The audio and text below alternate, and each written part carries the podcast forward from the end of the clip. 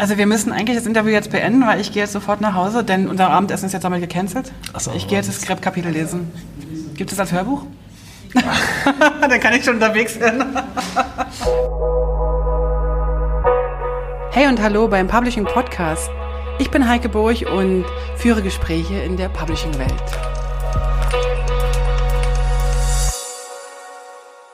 Du hast mich gefragt, warum ich den Podcast mache. Das kann ich dir bei Gelegenheit mal erzählen. Vielleicht sogar im Podcast selber. Herzlich willkommen zum Publishing Podcast und ich habe hier heute einen Gast. Wir sitzen im, in Bern, Ja. aber es ist kein Berner. Richtig. Das ist der ähm, Gregor Fellens, den ich hier zu Besuch habe. Oder eigentlich nicht zu Besuch, den habe ich abgefangen. Ich habe gehört, dass er in Bern arbeitet und habe gesagt, wenn du mal in Bern bist, dann musst du für ein Interview herhalten. Das stimmt. Herzlich willkommen. Hallo. Also pass auf, ich erzähle euch jetzt, wer der Gregor ist. Und Gregor, wir hatten so abgesprochen, dass der Gregor nur Ja und Nein sagen sollte. Ja, Ich habe ein bisschen Angst, dass du das durchziehst. nein. Alles klar, pass auf. Also was habe ich über dich rausbekommen? Du hast als Mediengestalter gearbeitet oder du hast die Lehre als Mediengestalter gemacht. Du hast in London und Stuttgart studiert. Richtig. Ähm, du hast ähm, du hast angefangen als Schülerzeitungslayouter. Richtig, das ist auch wichtig. Ist, Erzähl mal. ja, das ist eine wichtige Geschichte. Also das, das war, ich glaube, das ist, war der Einstieg in diese Idee, irgendwas mit gedruckten Dingen zu machen. Und äh, da habe ich, wollte ich eine Schülerzeitung machen und dann war, war ich, ich weiß gar nicht mehr in welcher Klasse. Okay. Irgendwas vierte, fünfte, sehr, sehr früh. Und dann hat mir die Qualität von diesen Kopierern nicht gefallen. Nee. Die äh, hat nämlich, da gab es noch diese ganz schlechten, ich weiß gar nicht, was das war, Kopierer. Und dann wurden natürlich alle Bilder wurden schwarz und Mhm. Ja. irgendwie die Sticker, die man reingeklebt hat, wurden auch Ja. schwarz. Und dann bin ich einfach mal durch verschiedene Copyshops gegangen und habe die Qualität der Kopierer verglichen. Und Ist nicht wahr? Doch. Es war Originalgeschichte. In Köln. Du kommst aus Nee, Köln. ich komme aus St. Augustin. Ah, okay. Also St. Augustin ist ein Vorort von Bonn oder Köln. Alles klar. Je nachdem, aus welcher Richtung man guckt. Und habe dann einen Kopierer gefunden, der, das hieß damals Laserkopierer, was auch immer das genau bedeutet, der halt im Prinzip aufgerastert hat und dann wirklich mit einem Raster auch die Fotos und auch Grauflächen ordentlich hingekriegt hat. Was damals nicht normal war. Und dann war halt mein zusammengestickertes, zusammen, es war eigentlich eine Collage mit, mit Stickern und ein paar Texten und Witzen, ein paar selbstgezeichnete Sachen. Hat dann gut ausgesehen und so konnte man das dann verteilen. Sehr cool. Und dann bist du ähm, genau mit der Idee, da muss ich was mit Medien machen oder mit gedruckten Sachen machen, äh, losgegangen oder noch lange nicht? Weiß ich nicht. Also ich meine, ich hing dann halt irgendwann immer in diesen Schülerzeitungskontexten rum. Ne? Okay. Schülerzeitung, Abi-Zeitung. Und ich war aber eigentlich nicht der, der die tollen Berichte geschrieben hat. Mhm. Auch wenn ich jetzt irgendwie am Ende doch wieder auch Bücher schreibe. Aber eigentlich damals habe ich überhaupt keine Artikel oder Okay. journalistische Ja. Beiträge verfasst, sondern ich immer irgendwie ja, das Layout gemacht. Ne? Also letztendlich das, was ein Mediengestalter macht, Ja. Gesamtproduktion. Ne? Gucken, dass man irgendwelche Bilder herkriegt, Mhm. dass man irgendwie die Texte in Word haben wir das noch gemacht. Das war der MS-DOS war das noch. Ähm, ach Gott, wie hieß denn das? Das war, das hieß Word. Das war, Also jetzt das müssen wir war mal ganz 2.0. kurz fragen, Das war noch mit ASCII, ne? War noch ohne Windows. Im Ernst? Wie alt bist denn du? Ich bin gar nicht so alt, ich war nur früh dabei. Ah, okay. 386er. Was heißt denn, wenn du jetzt sagst, ich bin gar nicht so alt und mich dabei anguckst? Dich, ich ich habe durch dich durchgeguckt. Ich, Alles klar, gut, dann ist ja alles gut. ich bin unter 40. Du bist unter 40. Schön, dass du das jetzt mal betonen musstest. Ich bin gar nicht so alt. Äh, alles klar. 386er, das war der Computer, äh, dieser, Ja, genau. der, der Einstieg. Ich weiß nicht, was hattest du denn für einen ersten Computer? ähm, das, ähm, das weiß ich gar nicht mehr. Warte mal, was war denn mein erster Computer? Ich glaube, ich mein erster Freund hatte so einen Spielecomputer, wo wir so, so Wintergames gespielt haben. Aber was war das, nun für eine? Das Klassiker ist halt äh, Commodore 64 oder Amiga. Kann, kann sein. Ich glaube, ein Amiga war das. Amiga 600, gibt es sowas? Oder gab es sowas? Ja, ja, Amiga 600 gibt's. Ich glaube, das war unser erster, aber mir war gar nicht bewusst, dass man damit auch arbeiten kann. Ich dachte, der gehört nur in die Wohnung zum Spielen. Egal, ich habe also äh, bin Spieleentwicklerin. Äh, okay.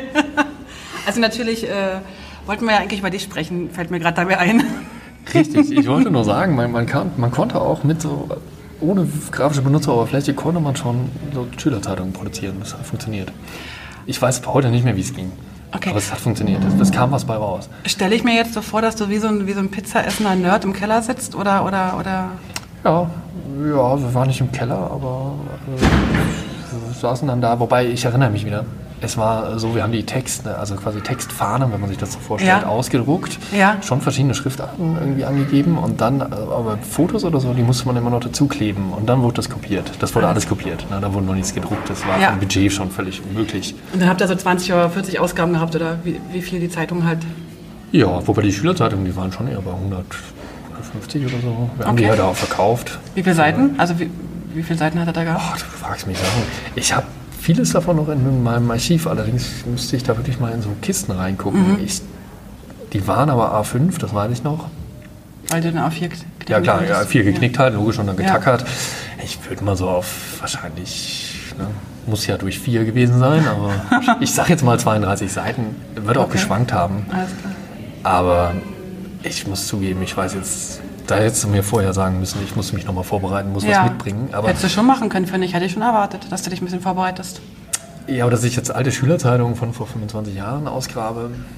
Also eigentlich wollte ich ja über die heutige Zeit sprechen, aber es ist gerade so spannend, was du da erzählst von den Schülern.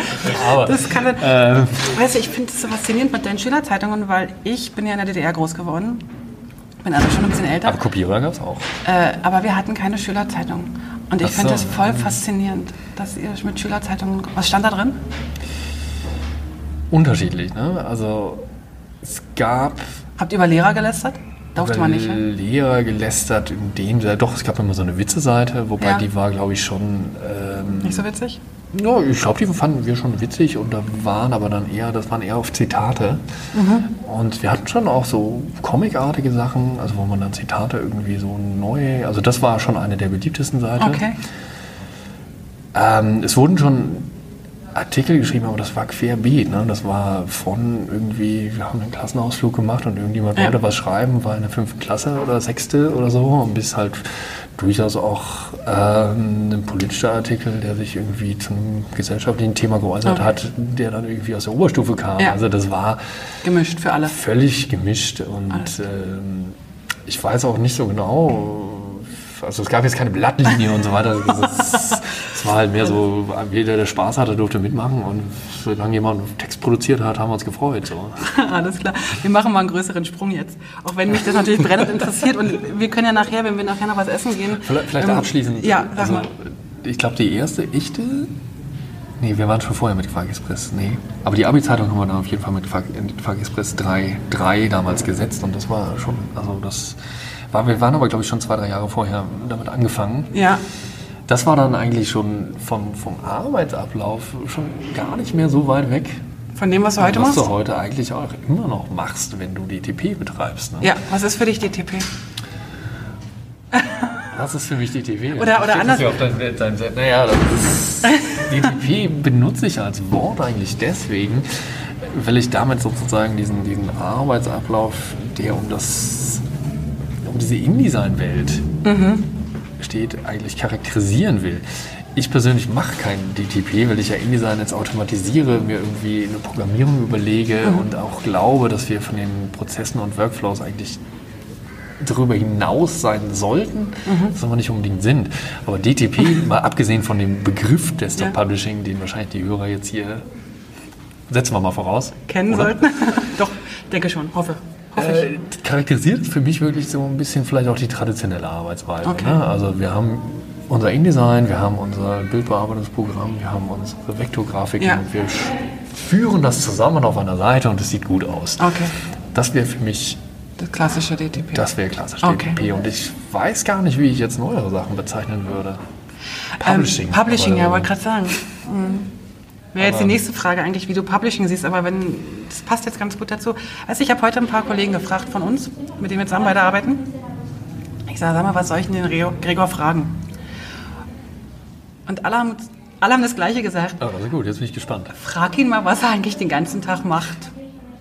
Ja, eigentlich.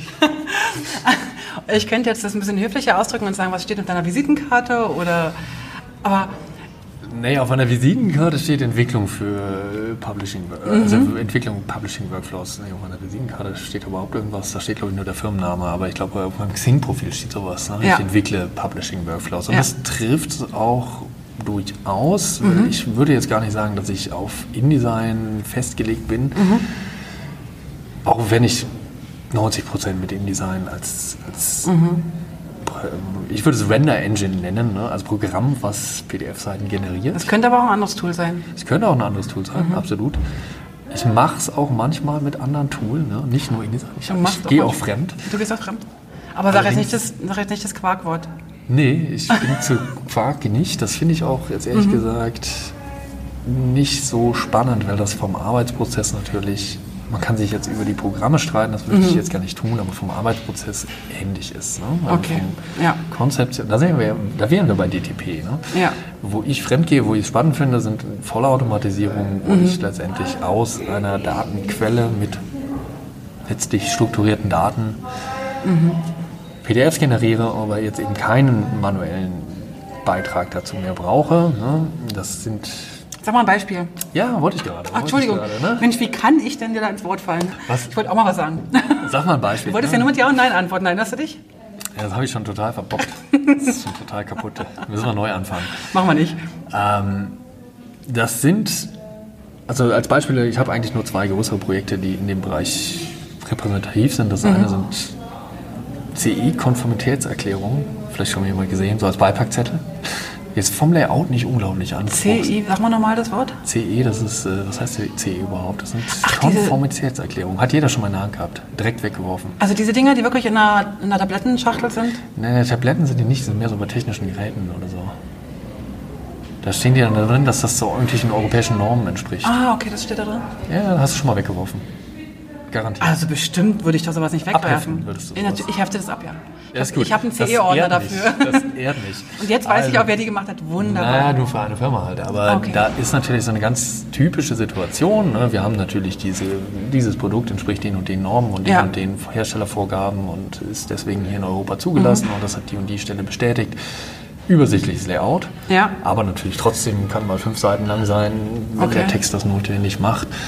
Aber kommt alles aus einer Datenbank und äh, muss halt gedruckt als Beipackzettel da dabei sitzt, sein. Da sitzt keiner da sitzt mit InDesign dran. Da sitzt natürlich okay. keiner mit InDesign an. Und das ist jetzt hier in diesem Workflow umgesetzt mit einem Printed CSS Workflow, heißt so viel wie, wir haben ein, eine Software, die hieß in dem Falle PDF Reactor, die mhm. aus HTML, CSS sozusagen PDFs generiert. Druckfähige PDFs? Druckfähige PDFs, ja. Sehr cool. Das ist und die, die, Idee davon ist aber natürlich eine Vollautomatisierung. Ja. Die Idee ist nicht, dass du jetzt da nochmal per Hand den Feinschiff machst, das schön machst, ja? sondern mhm. die Idee ist wirklich, wir haben eine Datenquelle, wir haben eine Software und wir haben jetzt in dem Falle, gibt es ja auch noch andere Tools, HTML und CSS und bekommen ein fertiges PDF, was auch druckfähig ist, was auch Color Management, CMYK, je nachdem, welche ja. Sachen du da haben möchtest, alles beherrscht. Das ist vielleicht als letztes dazu eine Erweiterung des normalen CSS-Standards, den ja. wir aus dem Web kennen. Das ist das Paged Media Module. Mhm. Das ist jetzt eine Möglichkeit, die ich einfach spannend finde, was da gerade passiert. Sag mal, was ist genau dein Teil von der Arbeit? Also ein PDF schreiben ist ja nicht dein Teil. Also was ist genau dein Teil? Was machst du genau da? Wie was ich an der Stelle mhm. gemacht habe, war, mhm. das kommt ja aus einer Datenbank. In mhm. dem Falle kamen da XML-Daten, ja. wurden exportiert aus der Datenbank und die mussten jetzt in Richtung HTML bewegt werden. Ja. Auch wenn das jetzt vielleicht erstmal komisch klingt, wenn wir einen PDF machen wollen. Wir müssen eine Sekunde warten, glaube ich. Wir kriegen hier gerade Kinderbesuch. Wir sind nämlich gerade im Generationenhaus und da ist halt auch die junge Generation unterwegs. Ja. Also. Kurzer Schnitt, nochmal das Ganze. Ne? Aus der Datenbank kam XML und das musste jetzt in diesem Falle, wenn wir einen HTML-Workflow haben, ne, zu HTML transformiert werden und letztendlich noch ein CSS dafür geschrieben werden, ne, wo man ja. im CSS dann letztendlich eine InDesign-Einrichtung vornimmt, Satzspiegel einrichten, ja. Fuß, äh, nicht Fußnoten, äh, Kolumnentitel einrichten. Ja. Fußnoten hätten wir auch machen können, war jetzt hier nicht Braucht gefordert. Und ganz normale Absatz- und Zeichenformate umsetzen jetzt für die Anforderungen, damit das ein bisschen hübsch aussieht. Dann haben wir irgendwelche Anordnungen, dann waren dann noch Unterschriften, Siegel, Bilder. Okay. Das ist dann halt alles da positioniert. Und das ist dann mein Teil, letztendlich die Entwicklung von dem CSS und Mhm. dieser Transformation von der Datenstruktur, die aus der Datenbank kommt, zum HTML. Okay, wie lange brauchst du für so ein Projekt? Also jetzt bei dem Beispiel, Ähm, also dem das kann man ja Beispiel wahrscheinlich nicht pauschal sagen, ja, aber das kann man so natürlich nicht pauschal sagen, weil es einfach immer sehr stark darauf ankommt, was, was für Daten ich bekomme. Mhm. Und ehrlich gesagt ist das meiste, was ist die Abstimmung mit dem Kunden, was willst du eigentlich haben? Ne? Die reine Programmierzeit ist von dem Projekt waren jetzt wahrscheinlich vier, fünf Stunden oder so. Ja. Ne? Also das, die andere ist ja die Struktur, also die die, Struktur Sache. ja. drumherum, das Okay. heißt, warum die Rechnung dann doch ein bisschen höher ist, ist, wir müssen reden, wie willst du es haben Ja. und wie soll das aussehen und was passiert jetzt, wenn wir drei Unterschriften haben, kommen die denn jetzt untereinander, übereinander, Alles nebeneinander und das klingt jetzt natürlich, am Ende weiß man dann immer, was man am Anfang hätte gefragt haben müssen. Das kriegen wir ja erst raus, wenn dann die drei Unterschriften auf einmal da sind. Alles klar. Und dann müssen wir ja anrufen oder eine E-Mail schreiben und mal erklären, was das Problem ist. Dann muss sich jemand reindenken. Ja. Und das ist bei, finde ich, bei vielen der Publishing, nicht Publishing, Automatisierungsthemen eigentlich unterschätzt oder was heißt unterschätzt? Das ist eigentlich der, der größte Teil. Mhm. Ne? Was passiert im Sonderfall A, B, C? Ja, Und das Problem ist, wir wissen vorher nicht, welche Sonderfälle es geben wird. Weil sonst könnten wir uns ja, ja. mal in schön im Meeting alle hinsetzen, mal alle aufschreiben. Ja. Das probieren wir natürlich. Das machen wir ja auch. Egal ob Print CSS oder InDesign. Aber wir finden halt höchstens die Hälfte und die andere Hälfte finden wir hoffentlich vor Produktionsstart. Und dann ist noch das Viertel übrig, was dann dummerweise ganz am Ende auch noch auftritt. aber das ist ja normal, oder? In so einer Produktion. Ja, ja, klar, das sage ich auch. Das ist, wundert mich gar nicht. Okay. Ne? Also ich weiß auch nicht, ob es Sinn macht, da jetzt nach jedem Spezialfall zu suchen. Ja. Und dann finden wir ganz viele, die dann am Ende gar nicht auftreten. Die nicht gebraucht werden, genau. Okay, ähm, jetzt müssen wir doch noch mal ganz kurz hier sagen, dass wir im Generationshaus sind in Bern und hier unterschiedliche Generationen leben und sind. Unter anderem haben wir jetzt gerade hier so eine kleine Kindergruppe gehabt, die mit dem Kinderwagen, mit ihren eigenen Buggies, Puppenwagen durch die Gegend gerannt sind. Aber das Ja, macht es irgendwie auch lebhaft. Wie alt war das Kind?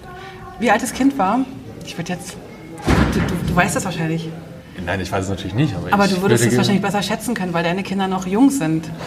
Ich Stimmt, würd aber so, ich- so zwischen drei und vier vielleicht. Nein, ich würde sagen schon fünf. Echt? Oh, scheiße. Also, das wollte ich jetzt nicht eigentlich sagen, das muss man rausschneiden. Meine sind ja schon ein bisschen größer, meine Kinder. Die schieben auch keine Buggies mehr. Oder schon wieder. Also, ich, wenn ich ehrlich bin, ich glaube, die Große würde gerne. Und ich hätte da jetzt auch nichts gegen. Also, aber so grundsätzlich, glaube ich, hat sie noch ein bisschen Zeit. Sie ist jetzt 22. Aber es wäre durchaus äh, im, im Rahmen des Normalen, wenn sie nach ihrer Mutter käme, auf jeden Fall. Dann hättest du wieder den Buggy. Und unser Sohn, der ist 18. Also. Und deine Kinder, du hast zwei, zwei Töchter. Richtig. Anderthalb und vier.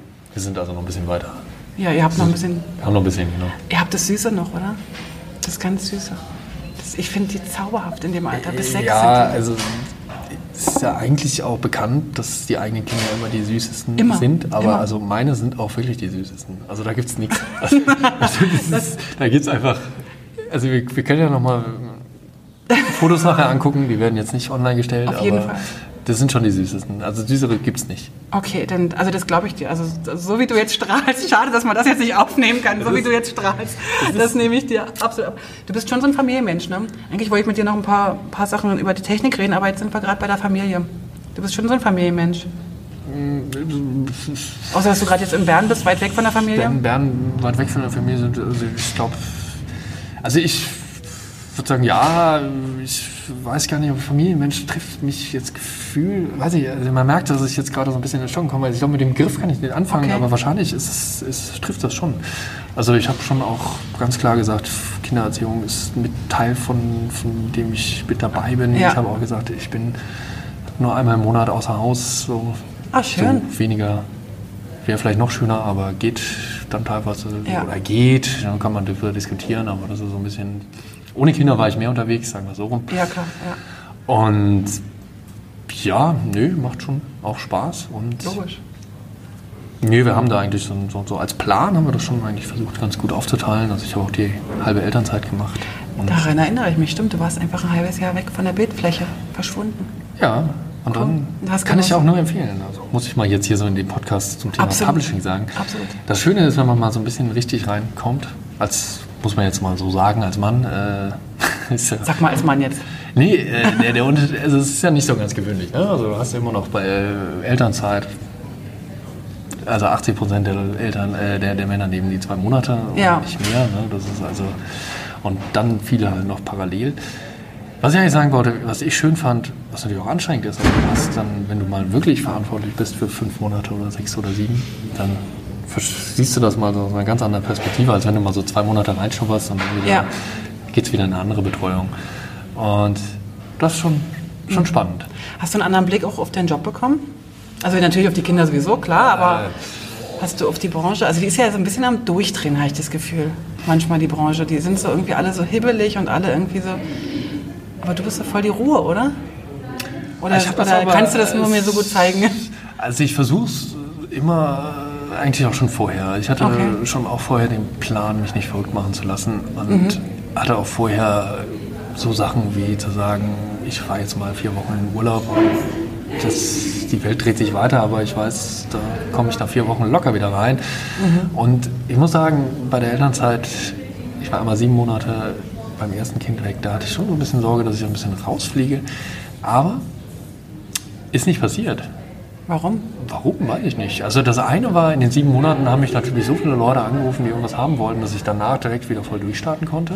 Ja. Das war ja so eine Sorge, du bist danach so arbeitslos, ich Ja. bin ja selbstständig. Du bist selbstständig, ja. Das ist überhaupt nicht passiert. Ich war danach voller als je zuvor, weil, Schön. natürlich einige Leute, nicht alle, aber natürlich ein paar Leute einfach auch gewartet haben. Ah, okay. Und dann konntest du natürlich am ersten Tag quasi wieder Lo- Loslegen. loslegen. Sehr ne? cool. Das war schon mal überhaupt kein Problem. Da hätte ich mir am Anfang Sorgen gemacht. Und das andere war jetzt so die technologische Entwicklung. Also das eine ist, du bist ja jetzt nicht aus der Welt. Ja? Also du liest natürlich auch noch im Internet, was passiert. Mhm. Ja. Du schaltest ja jetzt nicht alles ab. Wäre vielleicht auch mal interessant, aber habe ich nicht gemacht, muss ich ja zugeben. Der Horror für mich, alles abzuschalten. aber Also der Wunsch und der Horror gleichzeitig. Ja, ja, aber du- das machst du ja nicht. Ne? Das heißt, so die Entwicklung kann eine neue Version oder hier passiert technologisch was, das kriegst du mit, sowieso ja. mit. Und auf der anderen Seite muss ich sagen, also so schnell, wie es sich immer anfühlt, ist es ja am Ende dann doch nicht. Ne? Also vieles, ja, das, das Rad dreht sich schon langsamer, als wir glauben. Und wie gesagt, das hatte ich aber auch vor den Kindern schon. Ich hatte Okay. eigentlich immer so ein bisschen die Motivation, da nicht irgendwie so mit dem Job durchzudrehen Okay. und irgendwie so der volle Völkerholik zu werden. Aber Aber das wenn ich hier dir gut. vielleicht, ja, ich gebe mir Mühe, aber also ich komme schon auch im Stress. Also immer wenn ich dich nach einem Skript frage, äh, dann ist es immer so, ja, es sind zwei, drei Stunden fertig. So bist du. So, so nehme ich dich wahr. Und ganz ruhig, ja, kriege ich hin. Dann gibt es einen Termin, dann und dann bist du es fertig und dann, dann ist es auch an dem Tag fertig. Also Ja, das ist wiederum, finde ich das ist mir cool. wichtig. Also wenn ich Termine mache, dann möchte ich die eigentlich einhalten und wenn ich sie nicht einhalten kann, dann sage ich vorher Bescheid. Mhm. Weil das fand ich jetzt irgendwie, in, finde ich in anderen Kontexten auch total anstrengend, wenn Leute irgendwie sagen, ja, ja, mache ich und dann, dann ist so zwei Wochen später immer noch gar nichts passiert Mhm. und man merkt dann so, nee, das war eigentlich von vornherein völlig unrealistisch und da hat Ja. jemand überhaupt seine Zeitplanung nicht im Griff. Das finde ich ein bisschen frustrierend. Also es gehen mir auch Termine durch, ne? aber ich versuche das dann zumindest mal vorher zu kommunizieren. ja, Ich bin auch so ein Kalender-Nerd, haben wir vorher darüber gesprochen. ja, habe ich gesehen. ähm, Trägst einen Kalender ein, die dir nicht gehören. ja, das war ja so, das, das äh, war ein Fehler. Ansonsten, grundsätzlich äh, habe ich auch alles in meinem Kalender drinstehen. Das Ja. heißt, äh, normalerweise ver vergesse ich auch nichts. Wobei das jetzt natürlich ein oder andere Hörer jetzt wahrscheinlich auch schon mal erlebt, dass ich hier was vergessen habe. Aber Na, der wird sich ich aber nicht. mir Mühe. Der, der, der, oder, der oder die Hörerin wird sich ja wohl nicht melden. Wird sich vor allem nicht beschweren. Ne? Wird sich nicht beschweren. Nee. Und wenn, dann kann sie sich ja irgendwo beschweren und nicht bei dir und bei, bei mir jetzt hier in dem Im Fall. anderen Kalender. Ähm, Von mir soll sie sich auch einen Kalender suchen dafür. genau. Wir haben, wir haben da so eine E-Mail-Adresse vorbereitet. Das Genau. Genau. spam.test.de. genau. Test.de gibt es vielleicht sogar. Ja, natürlich gibt es die. Was denkst du, wie viele test.de E-Mails bei test.de ankommen bei dieser Stiftung Warentest? Also, die haben test.de, das weiß ich. Ich habe nämlich mal sogar für test.de. Gearbeitet. Ja, ja, ja, da habe ich auch InDesign und XML. Cool. Auch die machen das. Doch, die ja- machen XML. Die machen XML. Bei denen ist das ja total cool, weil die die ganzen Testberichte haben. Ja. Ich glaube so. Ich glaube, da gibt es keine NDA nach 15 Jahren. Das machen die natürlich immer noch so, aber das äh, machen die schon lange so. Die waren echt früh mit dabei, die sind richtig gut. Cool. Aber ich arbeite schon lange nicht mehr für die. Das, äh, Ich habe die mal bei einem Vortrag gehört, aber das ist auch bestimmt schon sieben, acht Jahre her, wo sie das mal beschrieben haben, wie sie da arbeiten. aber die haben ja natürlich auch die Daten, ne, diese ganzen Testergebnisse, die natürlich auch einfach sich dafür einfach Genau. Zucker gut. anbieten. Ja, das genau. ist einfach schön. Da gehst du dann schon, gehen, gehen sie mit dir so ein bisschen durch, ne? wenn du so super Daten kriegst. Ja, doch, klar. Das, also da, wo es Sinn macht, macht es einfach Spaß. Also das ist klar. Also, also ich, ich warte ja eigentlich immer noch auf das perfekte Kochbuch. Das wäre ja noch sowas für mich, aber. Ja, aber du hattest ja damals mal angefangen, irgendwie deine, deine Sachen da irgendwie in so einer App zu sammeln. Hattest Das mir mal. haben wir mal haben wir darüber gesprochen. Ja. ja, ja, aber das habe ich wieder verworfen. Ich bin immer noch nicht glücklich. Also falls jemand hier Mhm. die perfekte Kochbuch-App für mich hat, Ja, dann her damit. Ne? Dann- dann also das dann wiederum an die andere E-Mail-Adresse. genau. An die- An die Gregor Fellens E-Mail-Adresse, die wir dann sicher irgendwo hier nochmal, äh, wahrscheinlich auf der Webseite vom Publishing Podcast auflisten. Ja, nee, da bin ich auch noch immer nicht happy. Da habe ich immer noch. Ja. Aber ich habe da auch so ein paar Spezialwünsche. Sag mal ein Beispiel. Was, was, was würdest du Ja, das hat jetzt mit dem Publishing gar nicht so viel zu tun. Das hat was mehr mit Kochen und mit, mit mir zu tun. So. Okay. Also ein Spezialwunsch von mir ist, dass ich halt Rezepte anders aufschreibe als die meisten Menschen auf dieser Welt. Ich schreibe quasi zwei, drei Zutaten und dann den Arbeitsschritt und dann die nächsten Zutaten, die für diesen Arbeitsschritt ist. Ja. Und wenn ich zweimal Salz brauche, dann steht halt zweimal Salz im Rezept. Oder wenn ich ne, eine andere Zutat doppelt brauche, dann steht halt einmal ein Ei am Anfang und dann zwei Eier am Ende. Ja, Ähm, und das geben die natürlich alle nicht her, weil die alle blöd sind, diese Rezepte. Die sind halt so wie Kochbücher. Liste vorne und Arbeitsschritte hinten. so, ja. Und das. Äh, Muss man zwei Listen machen, eine zum Einkaufen und eine zum Kochen. ja, das wäre natürlich jetzt, wenn man das Ganze digital jetzt aufziehen würde. Und Machbar. Wäre das überhaupt gar kein Problem, würde die natürlich super dafür anbieten. Du hast gerade gesagt, nicht so viel Zeit dafür, merke ich gerade, oder? Also du hast jetzt, äh, dass du jetzt sagst, ich setze mich jetzt mal zwei, drei Monate hin und entwickle mal endlich mal die richtige Kochbuch-App. Also ich glaube, das würde ich vielleicht machen, wenn ich wiederum keine Kinder hätte. Und da kommen wir wieder zum Familienthema. Ich habe, glaube ich, meine Prioritäten ist ganz klar gerade. Vielleicht ist das die Charakterisierung Familienmensch, aber Prioritäten sind ganz klar die Kinder. Klar. Und dann kommt, muss man schon so sagen, die bezahlten Aufträge. Und dann Ja. kommt ehrlicherweise bei mir die Freizeitfreunde, sonst Ja. was. Und dann käme äh, sowas wie, ich habe jetzt mal Bock, eine Bezahl äh, so eine perfekte Kochbuch-App zu basteln. Und das fällt einfach gerade, es fällt schon zu viele Freizeitfreunde gerade runter, Mhm. muss man einfach sagen. Gerade von daher musst du da vielleicht einfach nochmal zehn Jahre warten. Mache ich. Kann ich. Dann komme ich in zehn Jahren auf Ich weiß aber gar nicht, ob du das so haben willst, wie ich das will. Wie schreibst du die Rezepte auf? Denk mal drüber nach, was gut wäre. Weißt du, ich habe immer, ähm, ich habe die immer auf Post-its und schreibe mir nur die Zutaten drauf und schreibe dann tatsächlich immer so hinter der Zutat nur ganz kurz abwarten oder rühr, reinrühren, so ganz klein nur. Und eigentlich ist bei mir das Problem, dass bei mir jedes Mal, wenn ich das gleiche Rezept koche, ein anderes Ergebnis rauskommt. Weil ich dann nicht mehr weiß, was ich eigentlich beim ersten Mal schreiben mir dabei gedacht hatte. Das ist halt der Nachteil an Post-its. Die sind halt voll dann. Wenn du das digital hast, dann schreibst du halt beim ersten Mal. Das ist halt auch so was, was ich mit Rezepten, deswegen brauche ich das als Ja. App. Ich korrigiere meine Rezepte die ganze Zeit. Also ich ändere auch Mengenangaben permanent. Das ist bei mir immer im Flow. Ja. Ich das Ding wieder koche und merke irgendwie, nicht perfekt. Ja. Mehr Zucker, weniger, keine Ja. Ahnung. Mehr von dem einen, mehr von dem anderen. Dann schreibe ich das, dann mache ich, ändere ich das Rezept sofort ab. Das heißt, ich habe, es gibt so ein Lieblingsrezept von mir. Welches? Das ist, das ist, das ist ein Kuchen, das ist ein Möhrenkuchen mit einem super Spezial, leider nicht vegan, aber Nee. ein super Spezial-Frosting. Also der Möhrenkuchen ist sogar vegan, aber, Vielleicht sollten wir den trotzdem mal zusammen essen. aber das Also- Frosting Ja. macht natürlich viel aus. Ja, Und an dem Rezept habe ich jetzt gefühlt schon 100 Mal, stimmt natürlich nicht, wahrscheinlich Ja.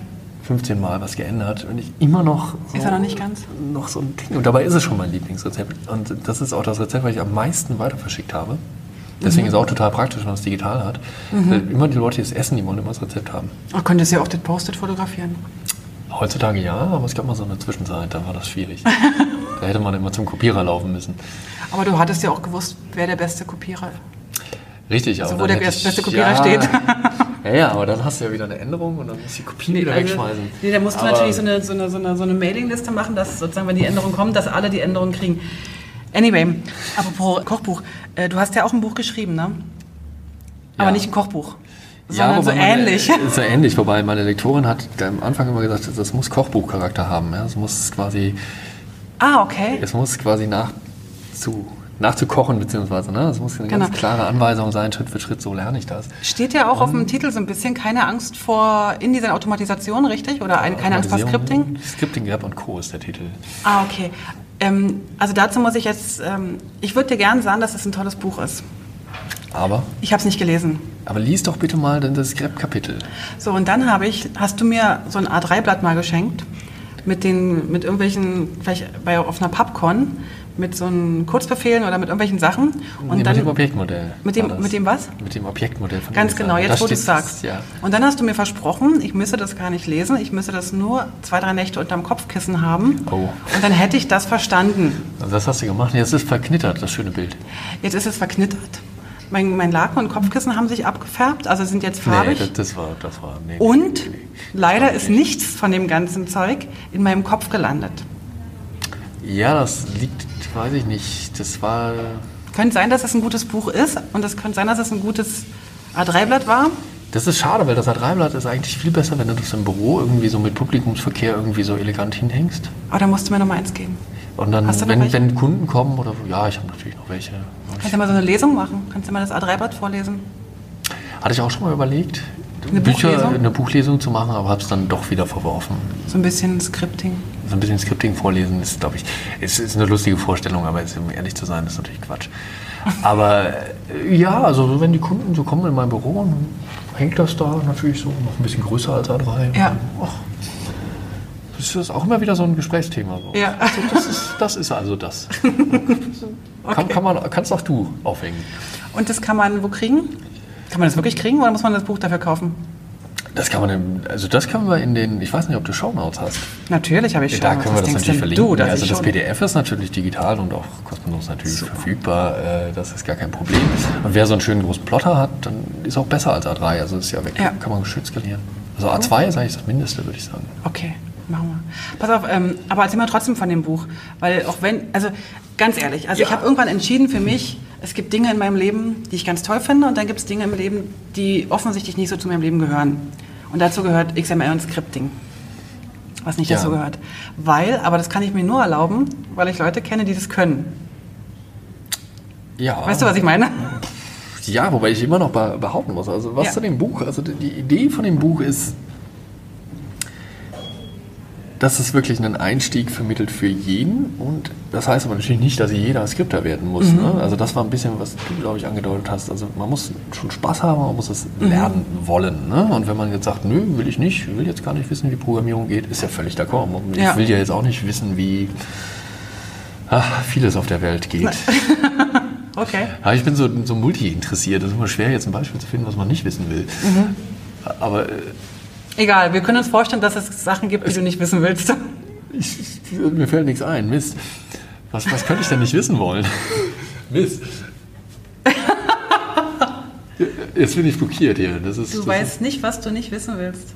Weil du mega neugierig bist immer. Ist, ich bin schon generell neugierig. Also ich glaube, mir fällt jetzt echt nicht ein, was ich nicht wissen will.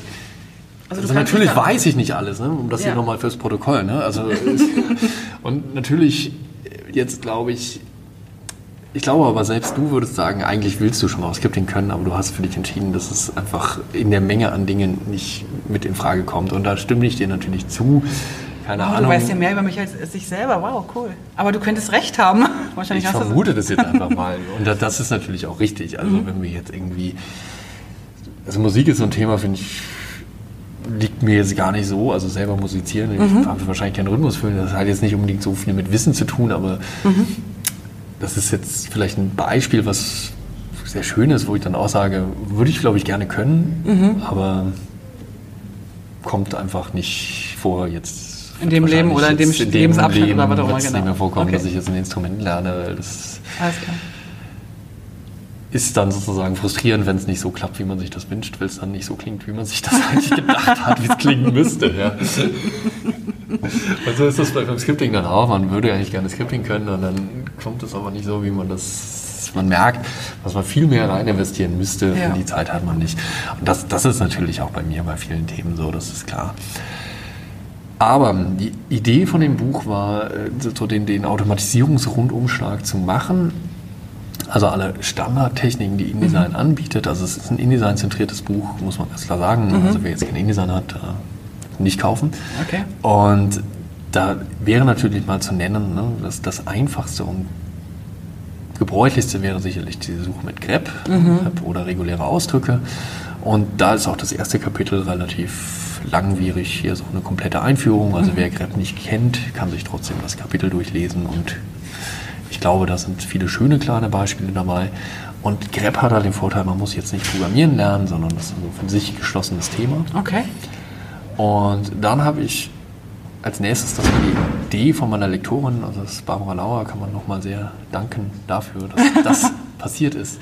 Nee, was war wirklich, die hat mich da so ein bisschen zu getrieben, weil ich hatte, glaube ich, so eher so diese Theorie-Einführung, wir bringen den Leuten jetzt JavaScript und wie funktioniert mhm. das bei? Und sie meinte, nee, nee, das muss hier ganz klar mit Praxisbeispielen, die so Schritt für Schritt ja. kochbuchartig erklärt werden. Das war immer so ihre Idee. Und ich glaube, das war eine gute Sache, das hat dem Buch sehr gut getan, weil es dieses Scripting-Einführungskapitel halt wirklich ganz kleine Skripte anhand von einer konkreten Aufgabenstellung, Programmierkonzepte ja. erklären. Und wer das dann mal gemacht hat und merkt, okay, das finde ich spannend, für den kommt dann das dritte Kapitel, das ist das nächste Kapitel, wo dann wirklich auch nochmal so eine systematische, okay. ich sag mal eher theoretische Einführung kommt. Und danach habe ich noch andere Themen, ne? also allgemein weiterführende Themen, ja. Spezialgrab, erweiterte Themen, das lesen wahrscheinlich jetzt gar nicht mehr so viele, müssen mhm. sie auch gar nicht lesen. Aber das fand ich jetzt schon auch gut, dass man da so einen relativ großen Rundumschlag hat. Ne? Also einmal dieses Thema Grep ja. von A bis Z drin zu haben. Scripting kann man nicht von A bis Z drin haben, weil es einfach so groß ist. Mhm. Aber da einfach die wichtigsten Techniken, die ich so in der Praxis einsetze. Und dann XML als, als Format für strukturierte mhm. Daten, für ganz klar so ja, strukturierte, wiederkehrende Aufträge, die dann automatisiert werden. Und wenn es denn irgendwann mal die nächste Auflage gibt. Du bist jetzt in der zweiten Auflage, ne? Ich bin in der zweiten Auflage. Genau. die dritte Auflage kommt auch irgendwann. Und wer, also führ mal den Satz zu Ende, wenn eine. Dann werde ich dieses Thema, was jetzt XML heißt, glaube ich, nochmal ein bisschen ausarbeiten vertiefen in, in wirklich mehr Datenschnittstellen, ne? mehr mit Datenbanken ja. reden, mehr mit Webseiten und ja. Webschnittstellen reden und auch weiterhin mit XML reden, mhm. weil das ist, glaube ich, ein Thema, was wir ganz klar immer mehr wird. Ne? Wir haben Systeme, wir haben mhm. irgendwelche Web-Services, wo Daten angeboten werden, wo ich dann automatisch mein Print-Dokument ausleite. Ne? Das wäre jetzt einmal das klassische Content Management. Ja was ich an InDesign anschließe. Da haben wir für die Shownotes auch noch dieses schöne kleine WordPress zu ID-Beispiel, ah, das wir gebaut cool. haben. Das können wir auf jeden Fall mal verlinken. Ne? Mhm. So eine ganz einfache Lösung. Das ist deswegen cool, hast du gesagt, weil du das ja auch mal mit dem Daniel Baron, den du vielleicht auch mal interviewen wirst, ja. gebaut hast.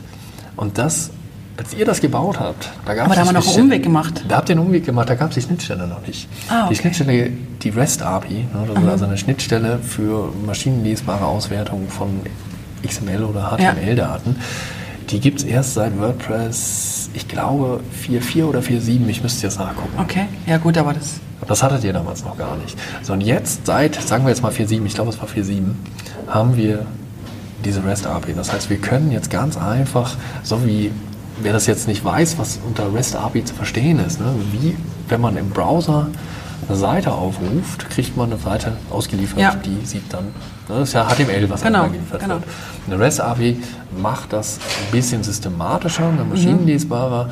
aber im Prinzip ist es von der Technik her nichts anderes. Wir rufen auch, in Anführungszeichen, kann man jetzt nicht sehen, mhm. Er, er, hebt die Arme links und rechts hoch und wackelt mit den. Ruft eine Webseite. ruft eine Webseite. Er ruft eine Webseite über diese API und bekommt dann, jetzt im Falle von WordPress, mhm. ne, die Überschrift, den Inhalt, die Bilder, die verwendet sind. Man kriegt natürlich noch ganz viel mehr. Ja.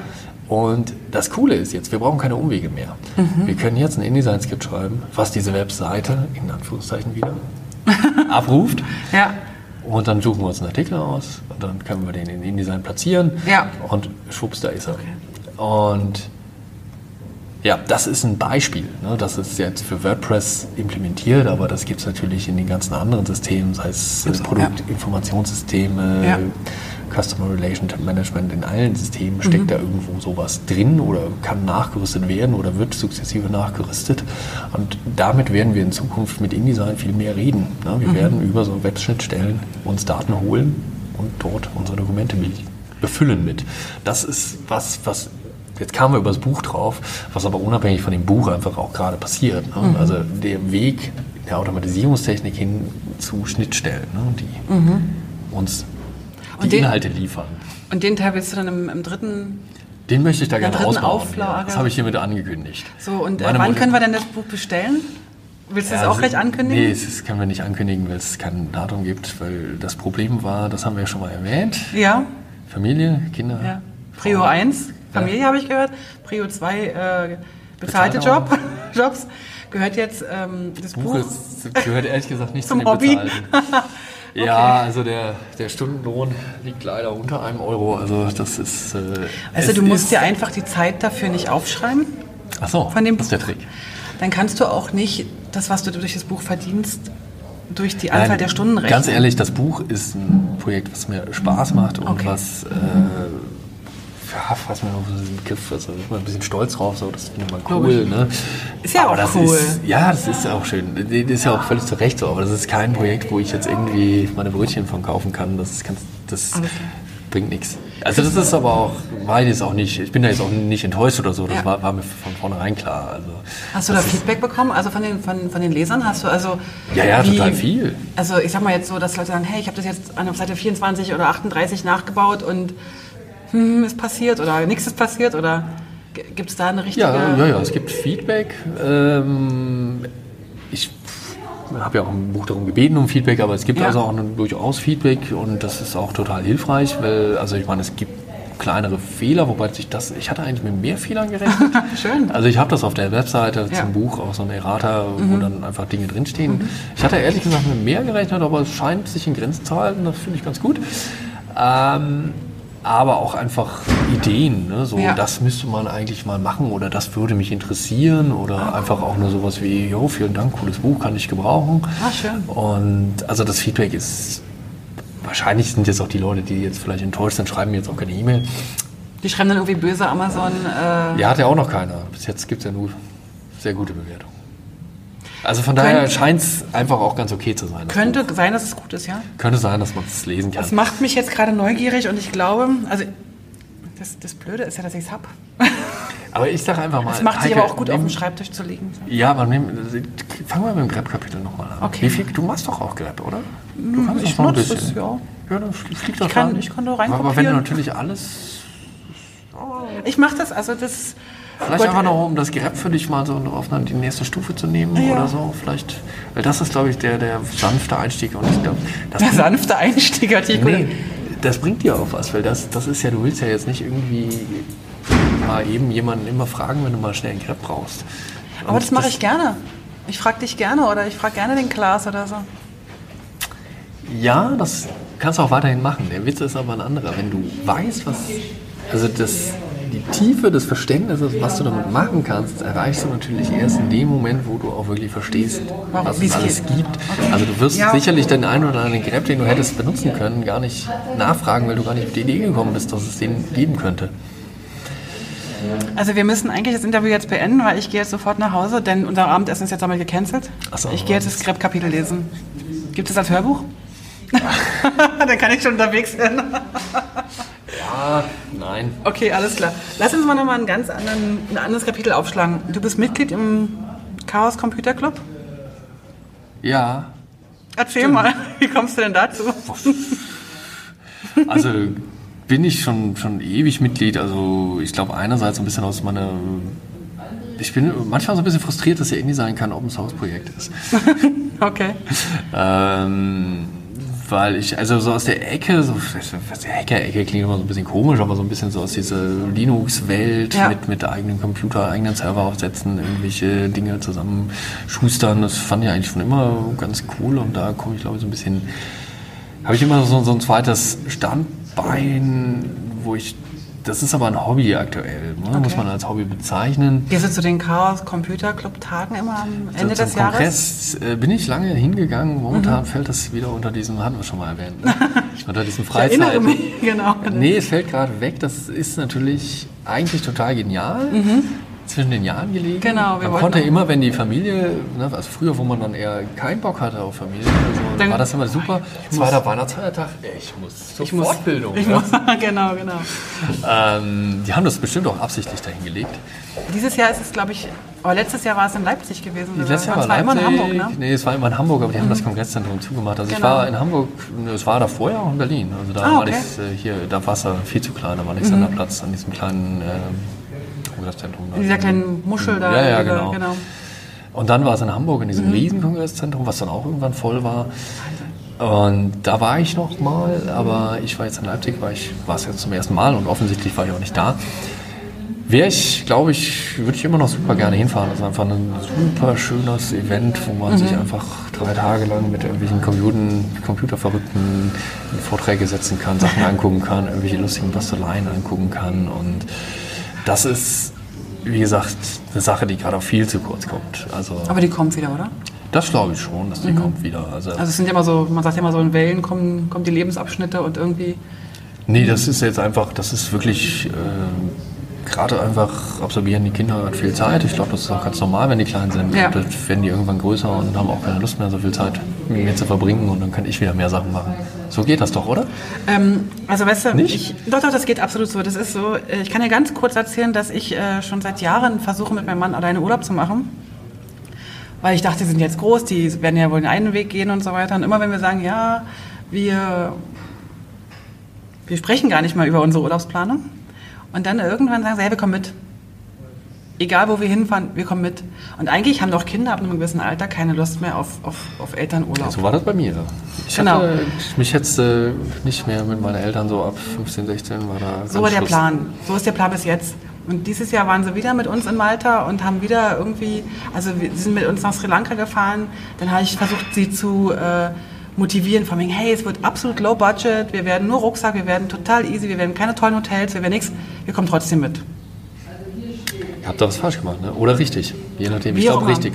Wie, ja, das, das hört sich jetzt Befürchtest für mich auch, besser ne? an.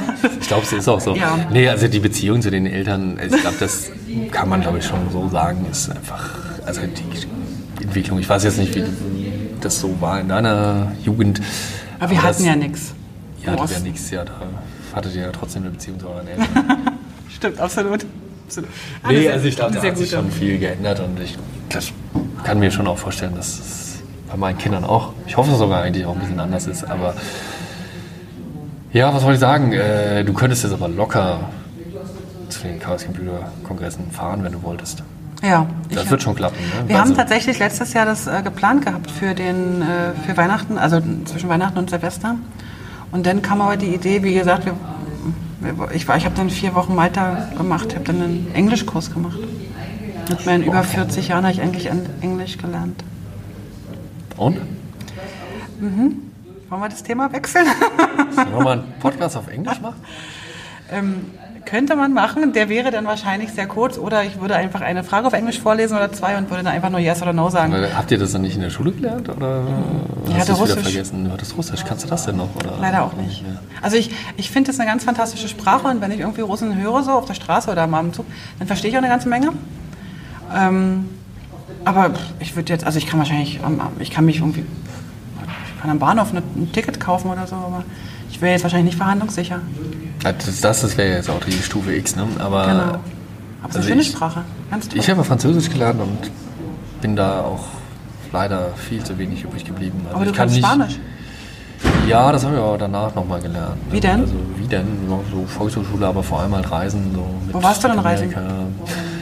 Also ich war oft in Spanien, einfach weil Mhm. ich da jahrelang fand ich das irgendwie ein sehr nettes Reiseziel. Jetzt war ich ein paar Jahre nicht mehr da. Mhm. Also Andalusien kann ich aber immer noch sehr Werbung für machen. Ja. Also ich werde unbezahlt. Andalusien einfach super top Ja. Sachen zum Angucken. Da lernst du natürlich ein bisschen Spanien, äh, Spanien, Spanisch. da lernst du ein bisschen Spanien kennen. Da lernst du sie Spanisch kennen. Ne? Genau. Und ich war in Zentralamerika und Südamerika relativ viel unterwegs und da sprechen ja auch die meisten, also bis auf Portugal. Äh, Portugiesisch in Brasilien, ja. bis ja. auf. Jetzt kommen wir langsam, ne? Müssen wir, müssen Müssen wir was essen, ne? müssen wir aufhören. Du bist Bis mit, dem Bulli, bist mit dem Bulli durch die Gegend gefahren da unten oder mit einem, mit einem Wohnwagen oder Wohnmobil. Äh, jetzt in Spanien schon, aber in, in, in Zentralamerika, da habe ich immer. Und also in Amerika, sowohl Zentral- als auch Südamerika mit öffentlichen, also dran. Okay. Da haben mich meine Informanten komplett hängen gelassen gerade. Die haben mir erzählt, du seist mit dem Bulli durch Zentral- und Südamerika Nee, das war gefahren. falsch. Das war so eine Wunschvorstellung, aber Dass man ist das auch stressig. sich für dich wünscht, oder wie? Ja, dass man sich das für mich mal wünscht. ja, auch eine coole Sache. Das Ding ist halt. Habt ihr doch deine Autos, Kinder mit und dann geh. Ja, das Problem mit Autos und Grenzen ist hier in Europa eine feine Sache. Mhm. Aber wenn du da in. Also mal abgesehen davon, dass es ja auch hinschiffen musst und so weiter. Ja, also das okay. ist, das ist schon echt eine aufwendigere Nummer.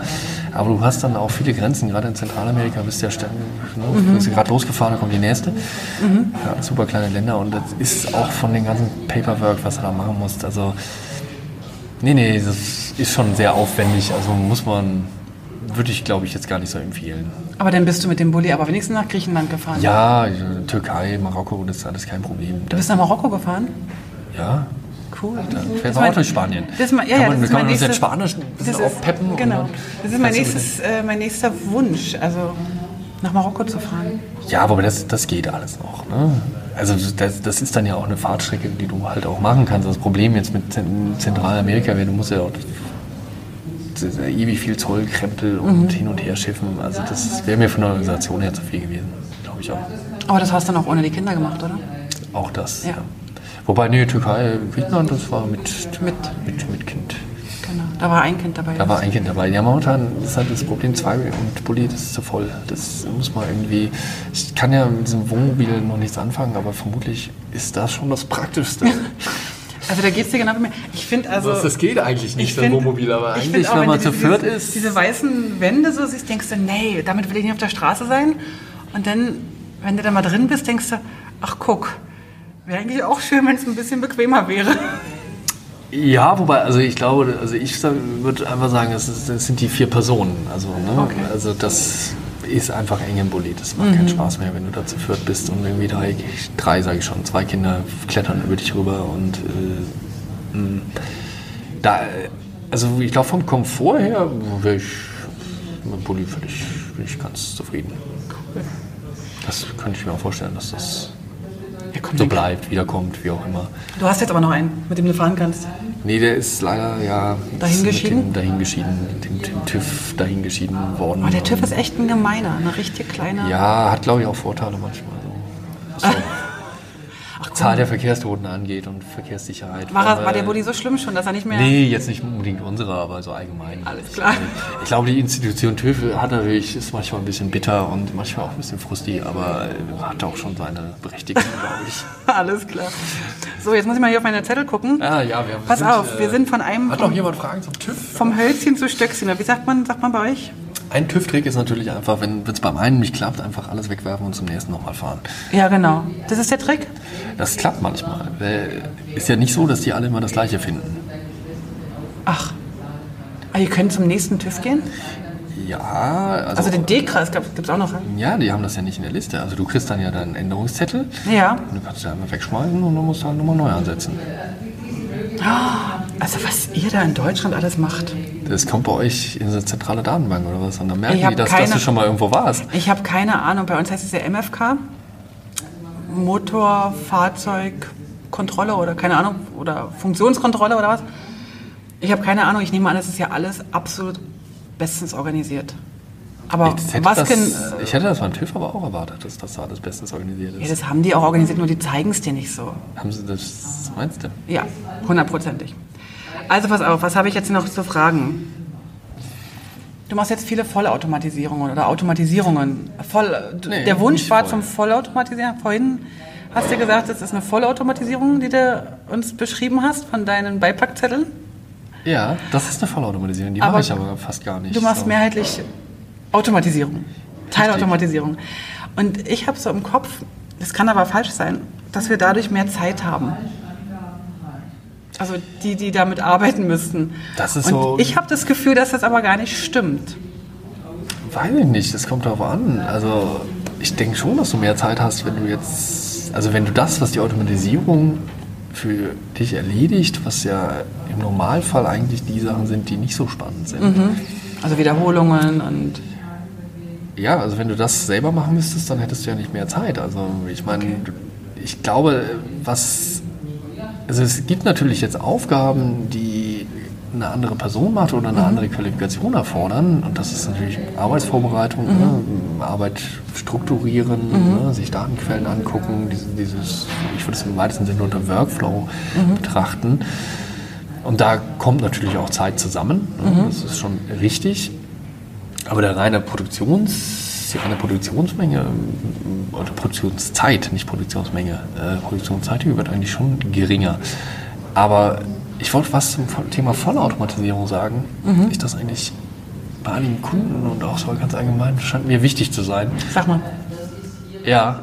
Sag mal. schon angesetzt. Sag mal. Ich Sag mal jetzt. Ich sag's jetzt. Sag's jetzt. Scheint mir jetzt wichtig zu sein. Warum, warum nehmen wir eigentlich InDesign und Automatisierung? Und der entscheidende Punkt an InDesign ist, dass es eben keine Vollautomatisierung ist. Für eine Vollautomatisierung, da kann ich auch ein paar andere Technologien, auch die angesprochene Sprint CSS nehmen. Das Geniale an InDesign ist, ich habe die Möglichkeit, im Finishing oder Feinsatz oder wie man das auch nennen mag, nochmal den ganzen Qualitätsstufe plus eins zu Ja. versehen. Und ich habe noch einen anderen Vorteil. Der fällt quasi so ein bisschen nebenher noch mit ab. So alles, was schwierig zu automatisieren ist, das kann ich mir auch sparen. Ne? Das ist diese Ja. berühmte 20-80-Regel, hat Ja, auch ja. schon jemand gehört. Ne? 80% Aufwand für 20% der letzten, Mhm. ne? die letzten 20% sind die schwierigsten. Deswegen habe ich einerseits bei einer InDesign-Automatisierung im Vergleich zu einer Vollautomatisierung jetzt bei gleichem Ergebnis einfach einen günstigeren Faktor Mhm. drin. Ne? Es wird einfach, ich habe weniger Aufwände, weil ich einfach im Zweifel sagen kann, wisst ihr was? Wir haben ja eh nochmal einen Prozess, der heißt ein, eine Mediengestalterin oder Mediengestalter mit Hirn. Ne? Mit Hirn und Ja, Herz ist hoffentlich. wichtig. Ja. Ja. ist wichtig mit Hirn. Ähm, guckt sich das Ganze nochmal an und kann einerseits irgendwelche speziellen Sonderfälle richten, kann die Dinge machen, die eine Automatisierung Stand heute sowieso nicht machen kann. Das sind alle grafischen Fragen. Was sieht schön aus? Das sind Bezüge. Welches Bild gehört zu welchem Absatz? Das wissen, man weiß das Skript einfach nicht. Ne? Und ja, also allgemein ne, das schön machen und natürlich auch nochmal eine Qualitätskontrolle. So, Ja. sind Ja. alle Sachen da, ist alles richtig gekommen. Ne? Das sind alles Dinge, die ich sowieso in den letzten 20 Prozent oder 30 Prozent, Ja. je nachdem, was ich für eine Automatisierungsstufe anstrebe, noch habe. Und das kommt bei einer InDesign-Automatisierung sowieso dazu. Und was wollte ich sagen? Das ist total genial. Wenn ich nämlich einerseits ein Produkt bekomme, was ich mit einer reinen Automatisierung schwerlich hinbekomme, oder nur mit unglaublich hohen Aufwänden, Ja. dann habe ich diese ganzen Fragen, ist dann, ist dann alles glatt gelaufen, sind nicht so 100% wichtig. Natürlich streben wir an, dass wir keinen Fehler machen, aber naja, so ist Software, die haben irgendwie dann doch mal einen Bug oder Ja. irgendwelche Daten waren falsch. Es gibt ja viele Gründe, warum dann was nicht perfekt ist. Das fällt dann auf jeden Fall auch nochmal auf, wenn ihr Ja. mit Hirn, ne, mit Hirn drauf guckt. Und heißt im Umkehrschluss, wenn ich eine Vollautomatisierung haben will, dann ist eigentlich InDesign meistens gar nicht das richtige Werkzeug. Ja. Das wollte ich nämlich, ja, mach Eine mal. Automatisierung ist in dem, was ich baue und da, wo ich es auch sehe, eigentlich immer eine Teilautomatisierung. Und in der Praxis, das ist natürlich auch immer so ein, so ein Richtwert, nur ist man irgendwo zwischen 50 und 90 Prozent Automatisierung. Hängt natürlich davon ab, wie schwierig das Layout ist und wie viel Geld man drauf wirft und wie viel Zeit man drauf wirft, wie die Quelldaten sind. Also da gibt es dann viele Faktoren. Das heißt, der Mediengestalter selber oder Grafiker oder Gestalter oder wie wir noch mal nennen, wir nennen ja in der Schweiz, glaube ich, Polygraph, Polygraph nennt ihr. genau, der kann sich dann eigentlich wieder so um die Sachen kümmern, die wirklich auch sein ganzes äh, Potenzial ausschöpfen. Also von mir aus Gestaltung oder nochmal Mikrotypografie genau anschauen und so weiter und so fort. Das ist die Idee, ja. Das ist die Idee. Und ich glaube, Müssen die ja sogar keine Angst haben vor dir. Nee, die müssen auch keine Angst haben. Ich glaube, es gibt zwei Arten von, wie wir es auch immer nennen, Mediengestalter, Polygraphen. Und ich glaube, die einen haben da richtig Bock drauf, ein schönes Produkt zu machen. Und die freuen sich über jede Automatisierung, weil die kein Interesse daran haben, irgendwie diese, diese Dinger, die dann immer wieder neu machen und 15 Mal irgendwas markieren und ein Absatzformat haben. Und dann gibt es, glaube ich, auch noch, ne, wie wir es auch immer nennen, die eigentlich gerne so einen sehr schön routinierten, übersichtlichen Arbeitstag haben und die auch eigentlich das gar nicht doof finden, irgendwie durch so ein 100 Seiten Dokument durchzugehen und auf jeder dritten Seite eine Überschrift zu formatieren. Und die sind natürlich schon gefrustet. Wenn du dann kommst und sagst, nee, machen wir jetzt mal mit ist dem jetzt Klick. erledigt. Ne? Und das ist, das glaube ich, einfach so. Die gibt es beide, die Menschen. Aber ich glaube, das gab es ja immer schon. Das gab es auch schon Also vorher. es gab ja auch früher, meine, als die elektrischen Lampen auf der Straße kamen, war plötzlich der Lampenleuchter oder wie, wie heißt der, der, der die Lampen, Lampenanzünder. der Lampenanzünder und, und Auszünder, Weiß ich nicht genau, wie der heißt. als der plötzlich, als es nicht mehr brauchte, war auch traurig. Also ich glaube, damit müssen die Menschen leben, immer bis jetzt. Ja, also ich meine, das ist das eine. Das andere ist natürlich, dass wir, also ich glaube, diese Tätigkeiten, ne, das, ist, das ist jetzt, ob ich die wegautomatisiere oder ob dann das Produkt nicht mehr gemacht wird, weil es zu teuer wird. Also das ist, die, die Also- gibt es so nicht mehr. Ne? Alles klar. Sag mir mal noch mal ganz kurz. Also, du schreibst Skripte, du automatisierst oder, oder recherchierst und du sprichst mit den Kunden und du versuchst, äh, Projekte zu durchdenken, möglichst so weit im, im Voraus wie möglich, damit so viel wie möglich abgegriffen werden kann durch deine Arbeit. Kannst du so vielleicht in ein, zwei Sätzen sagen, warum du das machst? Also, also nicht, nicht jetzt irgendwie, sag mir jetzt bitte nicht wegen der Kohle, sondern da muss es ja irgendwas, irgendwas geben, warum du nicht, sagen wir mal, jetzt Bäcker geworden bist oder so. Also irgendwas ist es. Weißt du, was ich meine? Nee. Also was, es gibt zwei Dinge. Das, das eine ist, dass ich bei den Dingen was in der Hand habe. Also ich meine, ich programmiere gerne, ich finde glaube ich, diese ganzen Computerdinge schön oder spannend oder so. Und ich habe danach was in der Hand oder ich kann es zumindest sehen. Also ein digitales Produkt kann man ja auch sehen, Ja. eine Webseite kann man auch angucken. Aber ein gedrucktes Werk ist natürlich haptisch dann auch Ja. wirklich da. Und das ist ja ein Ergebnis, das ist ein Arbeitsergebnis. Und das hat man bei vielen anderen IT-Themen nicht so direkt, ne, dass man jetzt wirklich ein schönes, ansehnliches Produkt hat. Also diesen, diesen grafischen Aspekt, Layout, finde ich schön. Ich finde auch Kunst interessant. Also das finde ich einfach toll. Und das andere, warum ich glaube ich diese, diese Schnittstelle so zwischen Programmierung, Grafik und den einzelnen Fachthemen so spannend finde, ist der Punkt, wo wir gesagt haben, ich interessiere mich eigentlich für alles. Also ich finde auch einen Katalog über Rohre dann irgendwann lustig. Wie ich dann auf einmal lerne, was es alles für komische Rohrkombinationen gibt. Das ist jetzt kein Witz, hatte ich neulich.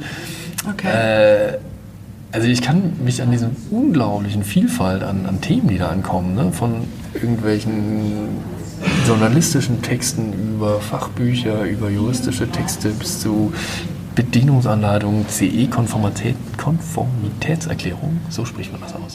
Das immer noch mal, ja?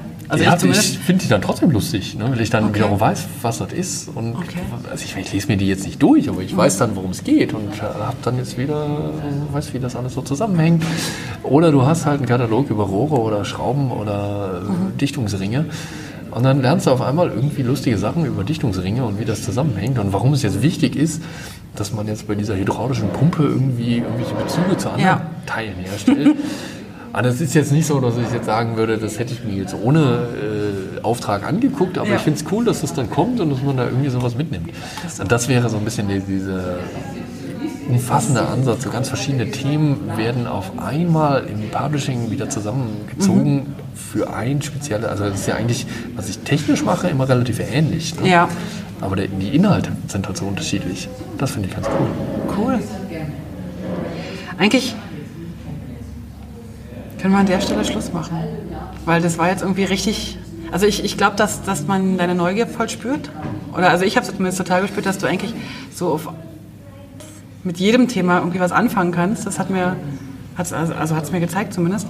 Ähm, und dass du das auch mit deiner Arbeit verbinden kannst. Das ist doch irgendwie noch cool, das ist doch ein totaler Luxus. Ist es auch. Totaler Luxus. Wenn man dann noch dass du- selbstständig ist, ja, dann ist es der du mega kannst, Luxus. Ich will mich auch null beschweren. Ich vollkommen glücklich mit Sehr der genial. Situation, wie sie ist. Sehr genial. Ich kriege lustige Projekte, ich kann Ja. meine Arbeit in vielen Teilen selber einteilen. Machst du das die nächsten zehn Jahre noch weiter oder 20 oder 30 oder? Also 10 würde ich sagen, ja. 20 kann ich Wird nicht, sich zeigen. wird sich zeigen und 30 wird sich auch zeigen. Aber also die nächsten 10 Jahre macht mir das, glaube ich, Spaß. Cool. Also dann sind wir auf jeden Fall gespannt auf die dritte Auflage vom Buch. Also ich glaube, die kommt schon noch. Okay. Da können wir uns drauf verlassen. Dass du die nächsten zehn Jahre weitermachst. Das würde ich auch mal so Dass sagen. wir dir jeweils immer Fragen stellen können. Dass wir dich auf Vorträgen und Konferenzen immer wieder sehen. Auch das gehe ich mal von aus. Habe ich was vergessen? Dass du natürlich uns immer schöne Skripte und Automatisierungen äh, Wer weiß, die, Zur Verfügung in fünf? Jahren machen wir auf jeden Fall nochmal so einen Podcast, wo Ja. wir dann so Sachen hier reinschneiden von, von dem Podcast hier. auf jeden Fall, auf jeden Fall. Die hören wir uns dann an und kommentieren sie dann. Das ist eine coole cool. Idee. Das wäre cool. Dann kannst du so sagen, wenn ich so sage, ah, die Zukunft hier, REST API und Schnittstellen Ja. und so, und dann spielen Dann wir das so wir ein. halt und dann, genau. und dann so, aha. Das wäre natürlich richtig cool. Das, lass uns das mal eintragen im Kalender. Ja. Es könnte auch sein, dass du mich dann nochmal auf diese Grip-Geschichte ansprichst. Richtig, das Das macht das- mir das- gerade voll Angst. Ja, gut, das ist ja völlig klar. Wenn wir uns den anhören, dann werden wir das. Da wirst du dich stellen müssen. Es könnte sein, dass ich jetzt diesen Teil schon mal rausschneiden muss. Gregor, ich danke dir von Herzen. Sehr gerne. Ich, Hat mich gefreut. ich mich auch. Ich habe mich richtig gefreut. Und jetzt gehen wir was essen, aber ohne die Zuhörer. Vielen Dank fürs Dabeisein. Für Infos zum Podcast schau doch mal auf publishingpodcast.com vorbei. Dort findest du alles zu den einzelnen Episoden, alle Links, alle Bilder und auch die Kontaktmöglichkeiten zu meinen Gästen und natürlich auch zu mir. Ach so, zu mir noch ganz kurz. Falls du in komplexen InDesign-Dokumenten Unterstützung und Struktur brauchst oder einfach nur ein Seminar im Publishing-Bereich durchführen willst oder du brauchst Hilfe in der Gestaltung deines Firmenauftritts, dann melde dich doch bei mir. Am besten per Mail oder auf www.moliri.com. Ich freue mich auf alles Neue.